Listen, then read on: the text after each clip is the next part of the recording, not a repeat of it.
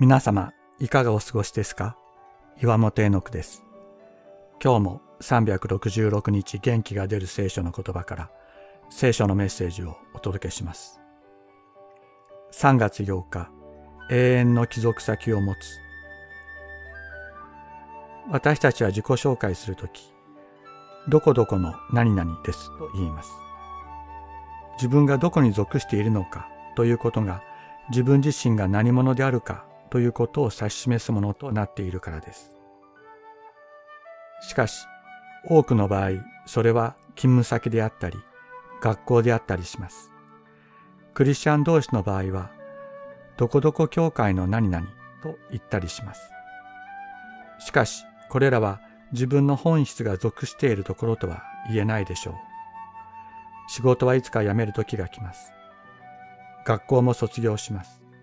教会も移らなければならないことがあります。私たち一人一人の本質が属するところはどこでしょうか？私たちが真に私たちは何々の何々ですと言えるのはどこなのでしょうか？聖書は言います。主イエスを信じる者たちはこの世から出て主イエスに属する者となった。この世に私たちの本質を預けるところはなく、この世に私たちの基盤はないと。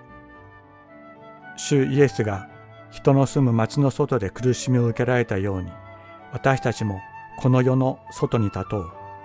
この方だけに私たちの永遠の基盤があります。私たちが帰るべき場所、私たちの永遠の帰属先があるのです。今日私は告白したいと思います。私はイエス・キリスト王家の岩本絵の句です。あなたの永遠の帰属先はどこでしょうか？